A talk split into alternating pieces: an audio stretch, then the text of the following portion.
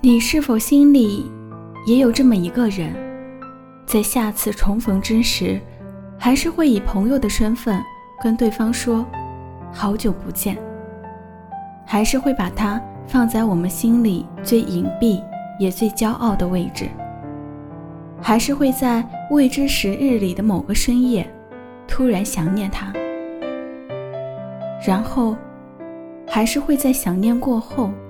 默默地告诉自己，有些人正是因为得不到，才美好，才重视，才弥足珍贵。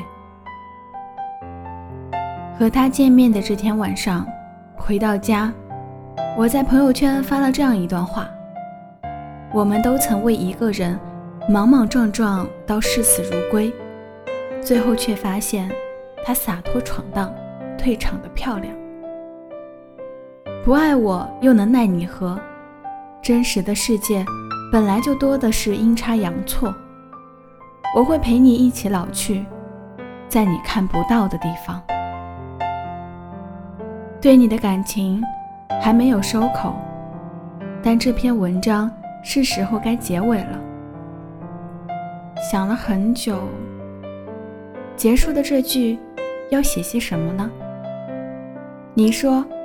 最后的最后，我们会有故事吗？